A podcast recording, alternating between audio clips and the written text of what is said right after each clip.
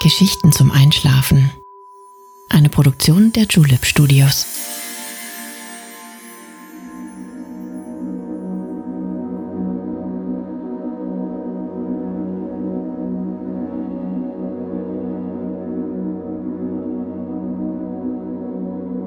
Hey, du schläfst da noch gar nicht, oder? Das ist nicht schlimm. Ich bin Nale und ich freue mich sehr, dass du wieder dabei bist. Während bei uns langsam der Frühling erwacht, nehme ich dich heute an einen Ort mit, von dem der britische Schriftsteller T.E. Lawrence einst schwärmte, es sei der herrlichste Ort der Welt. Und jede Beschreibung wäre sinnlos, da sie der Wirklichkeit nicht gerecht werden könnte. Ich lade dich ein, in dieser Folge mit mir die berühmteste Sehenswürdigkeit Jordaniens zu besuchen. Petra, die heilige Stadt der Nabatäer. Kunstvoll in den Fels gemeißelt, ein Denkmal für die Ewigkeit. Sie ist neben dem Kolosseum, der chinesischen Mauer und dem Machu Picchu eines der neuen sieben Weltwunder. Gemeinsam werden wir die Schlucht Sick durchqueren und einen Blick in die Grabdenkmäler wagen, für die Petra so berühmt geworden ist. Diese Geschichte hat sich Bea gewünscht. Vielen Dank für diese tolle Idee. Wenn du auch einen Traumort hast, den wir einmal gemeinsam besuchen sollen, dann schreib ihn uns gerne an Geschichten zum Einschlafen at julep.de. Jetzt wollen wir uns aber in die Wüste Asiens begeben. Dazu musst du nur deine Augen schließen und meiner Stimme lauschen. Dabei bist du vollständig entspannt. Deine Gesichtsmuskeln werden weich und locker, du lässt die Herausforderungen des Alltags zurück. Atme ruhig und gleichmäßig durch die Nase ein und wieder aus. Dein Körper sinkt ganz bequem in die Matratze ein und du gibst die Kontrolle ab. Viel Spaß und angenehme Träume.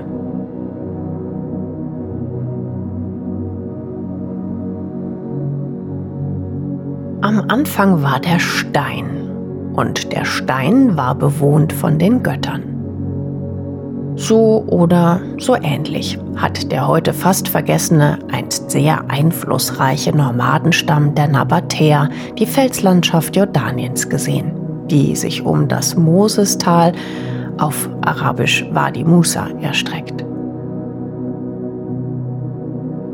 Zurückgeblieben ist die von den Nabatäern erbaute Felsenstadt Petra, genauer gesagt, haben nur die legendären Grabdenkmäler den Zahn der Zeit überlebt. Petra ist der altgriechische Begriff für Stein und genau dort begeben wir uns jetzt hin. Bereit? Na, dann geht's los. Stell dir vor, du darfst jetzt einen wunderbaren Ausflug unternehmen. Eigentlich liegst du in deinem Bett und vielleicht bist du schon ein bisschen am Einschlafen.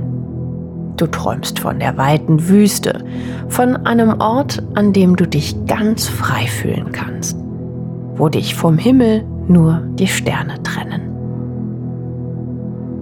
Weite, Erhabenheit, Leben.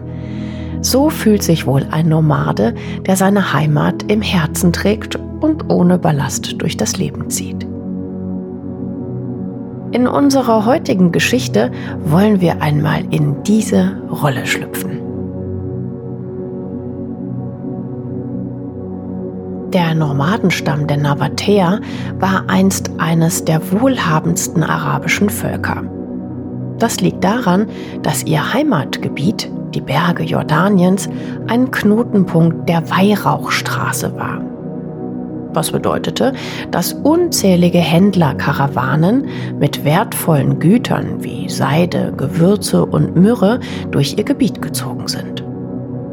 Die Nabatäer verlangten von den Händlern Zoll für die Passage durch ihr Land und konnten so den Reichtum mehren, der dazu notwendig war, die besten Steinmetze mit dem Bau von Petra zu beauftragen. Auf dem Höhepunkt ihrer Macht erstreckte sich das Gebiet der Nabatäer bis nach Damaskus.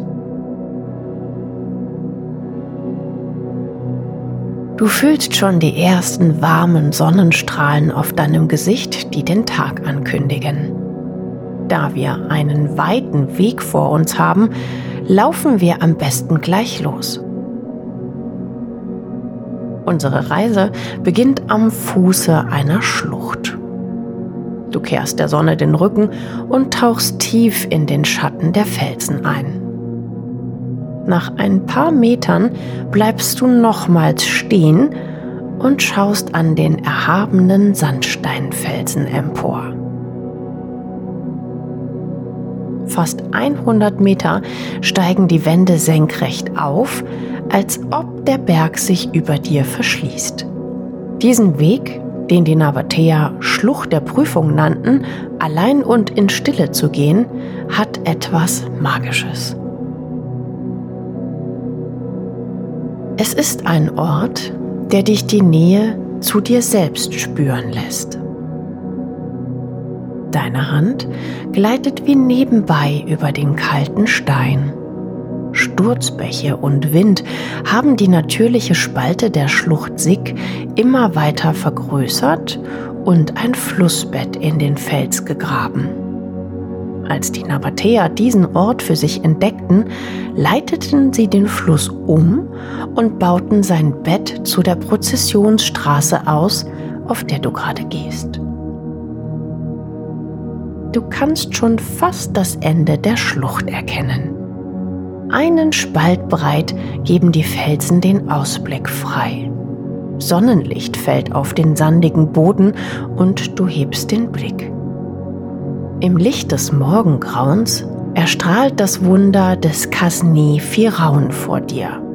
Das Schatzhaus des Pharaos, wie es auf Deutsch heißt, ist ein wahrhaft atemberaubender Anblick. Das direkt in den Berg gemeißelte Gebäude erinnert dich mit seinen runden Säulen an einen griechischen Tempel.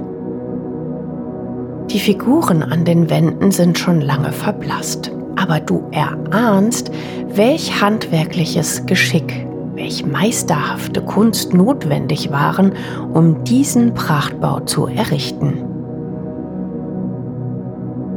Was, so fragst du dich, könnte dieses Schatzhaus beherbergen? Die Antwort ist einfach und wirft trotzdem neue Fragen auf. Hier wurden keine Reichtümer gehortet, keine materiellen Güter oder andere Habseligkeiten. Die Kasne al-Firaun war eine Grabkammer, die wohl für die Familie des Nabatäer-Königs erbaut wurde. Sein Volk verehrte als oberste Gottheit den Gott Dushara, dem sie auch ihre Felsengräber widmeten. So liegt es nahe, dass die Nabatäer im Tod mit ihrem höchsten Gott vereint sein wollten und sich in Petra eine heilige Ruhestätte erbauten. Übrigens soll es den ersten Nomaden bei Todesstrafe verboten gewesen sein, sich Häuser für die Lebenden zu bauen. So wäre es nicht verwunderlich, wenn sie sich am Ende ihres Lebens danach sehnten, ehrenvoll und ihren Göttern nahe zu rasten. Neben dem Schatzhaus des Pharaos gibt es noch viele weitere Grabstätten. Sie sind einfacher gebaut als die Kasne al-Firaun. Vor deinen Augen erstrecken sich mächtige Felswürfel aus rosafarbenem Gestein. Sie sind haushoch ohne Eingang und Ausgang, wie es scheint. Denn wer diese Wohnung bezog, der blieb für die Ewigkeit. Lange Zeit war Petra vergessen, der Glanz der alten Tage mit den Gezeiten weggetragen. Denn um den Beginn mit unserer Zeitrechnung, mit Christi Geburt, begannen die Navatäer in Petra sesshaft zu werden. Neben der Stadt der Toten erbauten sie sich auch Steinhäuser für die Lebenden. So konnten sie ihren Ahnen immer nahe sein. Doch Erdbeben, der steigende Einfluss Roms, der zu geänderten Handelsrouten führte, und schließlich die Eroberung durch die Muslime vertrieben die Nachfahren der Nabatäer. Zurück blieb eine Ruinenstadt und die geheimnisvollen Gräber. Dein Blick streift über das bunte Gestein, das sich wie ein Schutzwall über den Gräbern erhebt. Regen, Sonne und Wind haben diese fantastischen Formen geschaffen und ändern sie ständig. Ocker, rosa, braun, Sandsteinfarben und tiefrot leuchtet der grau geäderte Stein. Fantasievoller als jeder Architekt es zaubern könnte. Noch heute nennen die Einheimischen den Berg liebevoll den bunt Am Anfang war der Stein und der Stein war bewohnt von den Göttern. Die Nabatäer wollten ihren Toten nahe sein. Deshalb errichteten sie die noch heute erhaltenen offenen Feldsäle, in denen sich stets 13 Personen für Kultfeiern und Feste versammelten.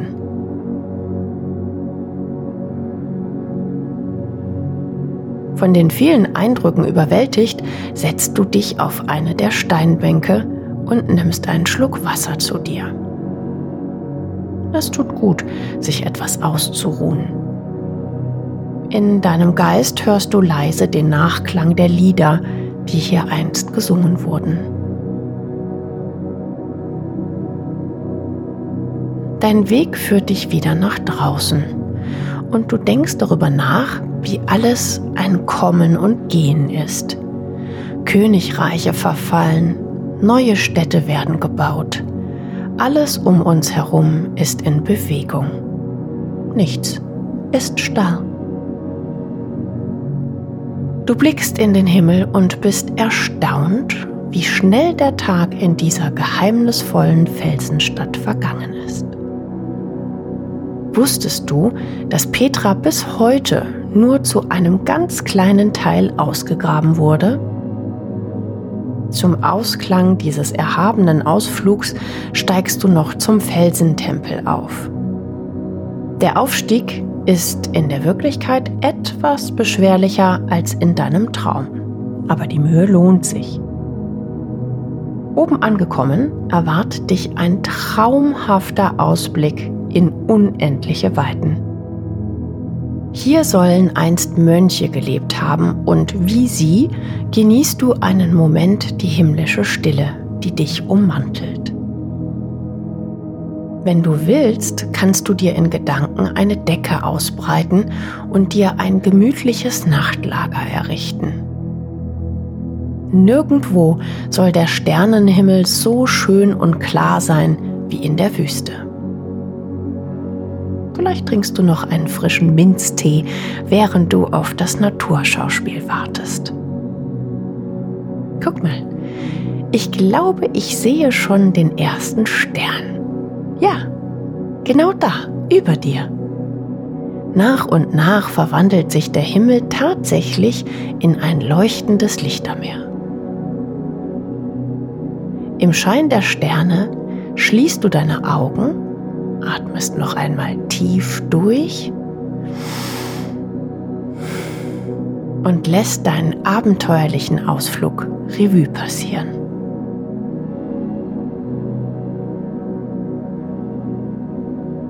Wie befreiend es doch war, einmal nichts zu brauchen, außer dem, was man am Leib trägt. Irgendwie kannst du die Nomaden sogar ein bisschen verstehen. Wenn du magst, darfst du gerne noch etwas von dem schönen Sternenhimmel und der Felsenstadt träumen. Das kannst du auch von deinem Bett aus machen, in das du dich jetzt wieder gedanklich hinbegeben darfst. Morgen früh wirst du ausgeruht und munter aufwachen und dich auf einen neuen Tag freuen. Ich hoffe, unsere kleine Reise hat dir gefallen. Wohin es wohl das nächste Mal geht. Lass dich überraschen. In deiner Fantasie ist alles möglich. Schöne Orte gibt es auf der ganzen Welt. Und ich freue mich, wenn ich dich wieder mit auf einen Ausflug nehmen darf. Jetzt wünsche ich dir aber erst einmal zauberhafte Träume. Schlaf schön. Bis zum nächsten Mal. Gute Nacht.